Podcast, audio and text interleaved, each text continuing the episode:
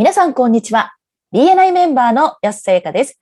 オフィシャル BNI ポッドキャスト、今回も BNI ジャパンナショナルディレクターの大野代表とともにお送りしております。大野さん、こんにちは。こんにちは。よろしくお願いします。よろしくお願いします。第179回は、オンラインで KK しようと題してお送りいたします。英語版のエピソード689をご参照ください。このポッドキャストはコンビニの人材育成を支援するコンクリ株式会社の提供でお送りいたします。さて、大野さん。はい。KK って何でしょうか？これはもうお決まりの関係構築ってやつですね。関係構築の KK ですね。はい。で今回はですね、あの東京のアムカーチャプターの、えー塚尾さんからですね、ポッドキャストで取り上げてほしいトピックということで、まとめていただいたものがあるんですね、リストが。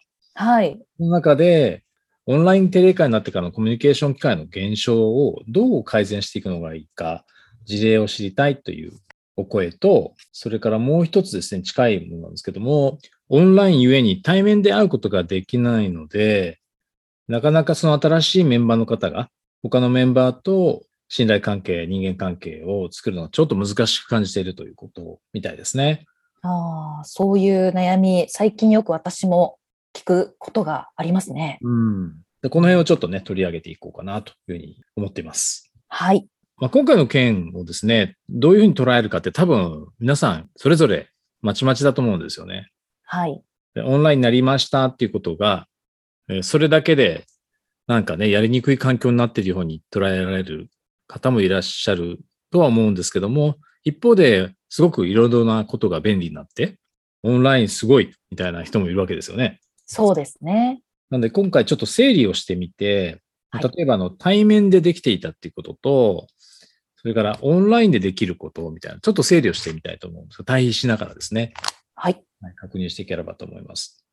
で、最初のですね、メンバーさんの声のコミュニケーションの機会がね、オンラインで減ってしまっているっていうこう解釈ですよね。これが実際どうなんだろうっていうことで、ちょっとこれ、何をもってこのコミュニケーションの機会が減ってしまっているって思われているのかっていうのは、本当はね、お聞きしたいところではあるんですけども、はい。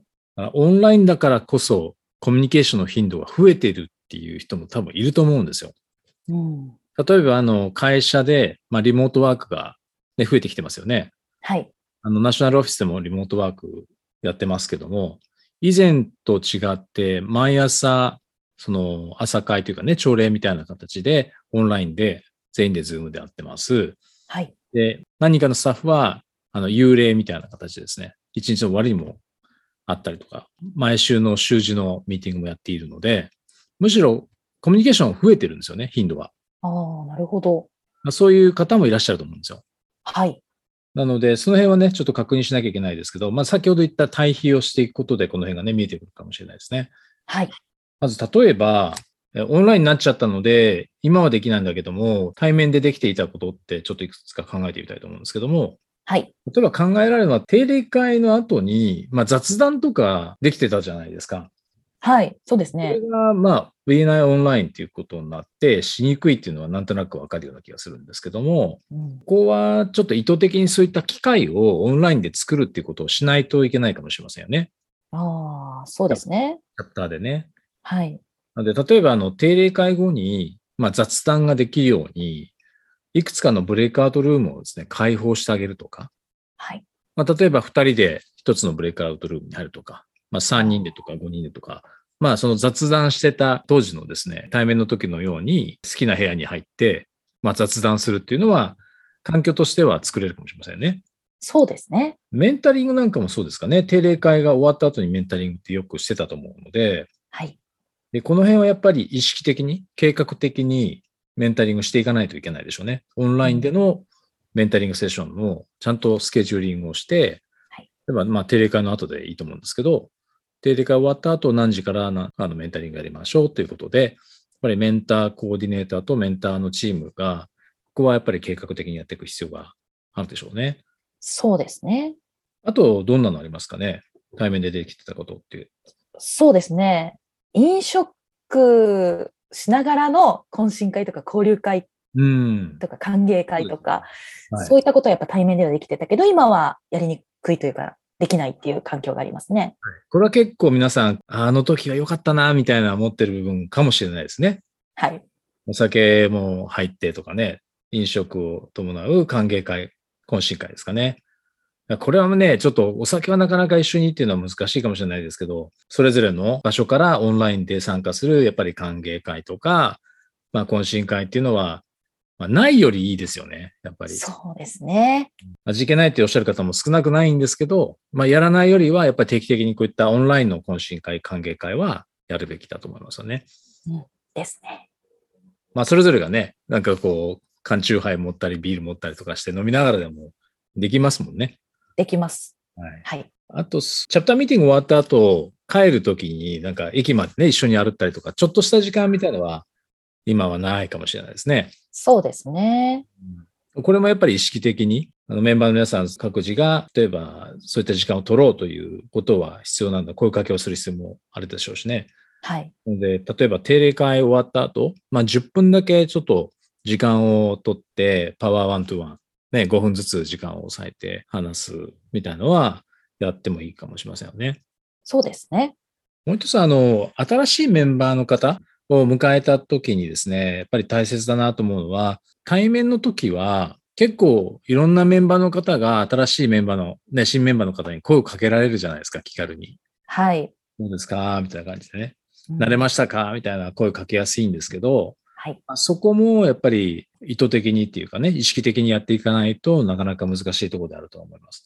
はい。だから定例会の後とか、あるいは、まあ、定例会の前の日とかでもいいですよね。うん例えばそのメッセージを送ってあげるとか、あるいは電話をしてあげるっていうことを、プレジデントでもいいし、まあメンターうんで、スポンサーの人もそうですよね。はい。例えば同じコンタクトサークルのメンバーからでもいいでしょうし、もしあのチャプターのね、あの中でその複数のこうチームに分けて、班みたいなね、やっているところは、その同じチームのメンバーからの声かけでもいいでしょうし、はい。やっぱりね、計画的にやらないとなかなかムラが出てしまうと思うので、例えばメンターコーディネーターとかコーディネートしてあげるといいと思いますね。はい。やっぱり放っておかれる感ってね、放置プレイ感、やっぱりどうしてもオンラインだと強く出てしまいがちなので、そうですね。ここは意識的にいろんな人がこう気にかけてくれているっていうのをちゃんと伝わるような体制をやっぱりチャプターであの設計する必要があると思いますよね。そうですね。これはとても大事だなと思います。あとはそうですね、テレ会中だと、の対面の時は、隣にね、新しいメンバーの隣に誰か、例えばメンターとか座って、なんか結構細かくサポートはできると思うんですけども、はい。えーそこもやっぱりミーティング中に戸惑いがあるかもしれないという前提で、新しいメンバーの方に、ね、ズームとか慣れてない方もいらっしゃるかもしれないじゃないですか。はい。だから、ズーム参加をするための、例えば練習の機会とか、うんあるいはリハーサルの機会をね、まあ、提供して差し上げるのも大切かなと思いますよね。はい。ミーティング中に、あの、もしかしたら、個別のチャットなんかでうん、サポートをすることはできるかもしれないです。あるいは、ズームとは別ルートで、例えばメッセージやり取りするっていうことが、まあ、メンターと新しいメンバーの間でできるかもしれないですけど、まあ、はいチャプターによってはね、その個別のチャットをできないように制限している場合もありますので、ここはね、ちょっと相談かもしれませんね。はい。あとどうですかね？ one to one はどうですか？ one to one は結構オンラインなので頻度を上げられると思うんですけど、やすさん実際 one to one の頻度は増えてますか？増えてます。ややっぱりなんか意識して one to one しようということで行動にそれが現れるので、はい結果として対面でっていうよりも、やっぱりその移動を伴わない分、 one to one をする時間が増やせてるなっていうふうには思いますね。うん。例えば、以前だと対面だと、例えば週に2日ぐらいがせいぜいかなって言った感じだった人でも、はい。おそらくオンラインだったら3、4回できちゃうんじゃないですかね、週に。できますね。なので、その辺のハードルは下がっているはずなのでうん、それは積極的に頻度を上げて強みとして活かしていくべきだと思うんですよね。はい。それではそろそろ終わりに近づいてまいりましたが、大野さんからメンバーの皆さんへメッセージはありますか？はい、ありがとうございます。今回、その参照している英語版のですね、エピソード689に、あの、イギリスのね、フィルバーグさんが自分自身に言い聞かせていた言葉として、オンラインとオフラインは唯一の違いはスペルだけだと。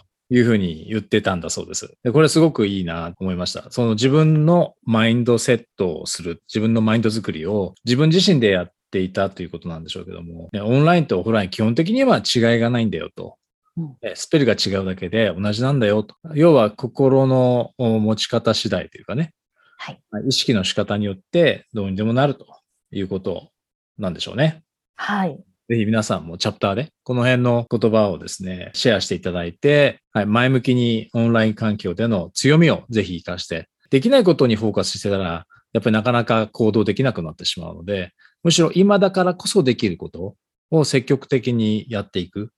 でオンラインでできること、あるいはオンラインだからこそ気をつけてっていうかね、あの神経使ってやるべきところは、やっぱりチャプターでできるところもそうですし、メンバー個人レベルでできるところもやっぱりやっていく必要があるかなと思いますね。はい。でも効率はかなり上がってると思いますから、リファーラルを出すにしても、ね、ビジターさん声掛けするにしても、ワントゥワンやるにしても、はるかに活動がしやすくなってるはずですので、そうですね。はい。ぜひ、ポジティブアティチュードで頑張っていただきたいなと思います。はい。ありがとうございました。ありがとうございました。今回も BNI ジャパンナショナルディレクターの大野代表と私 BNI メンバーの安さやかでお送りいたしました。このポッドキャストはコンビニの人材育成を支援するコンクリ株式会社の提供でお送りいたしました。それでは次回もオフィシャル BNI ポッドキャストでお会いしましょう。See you next week!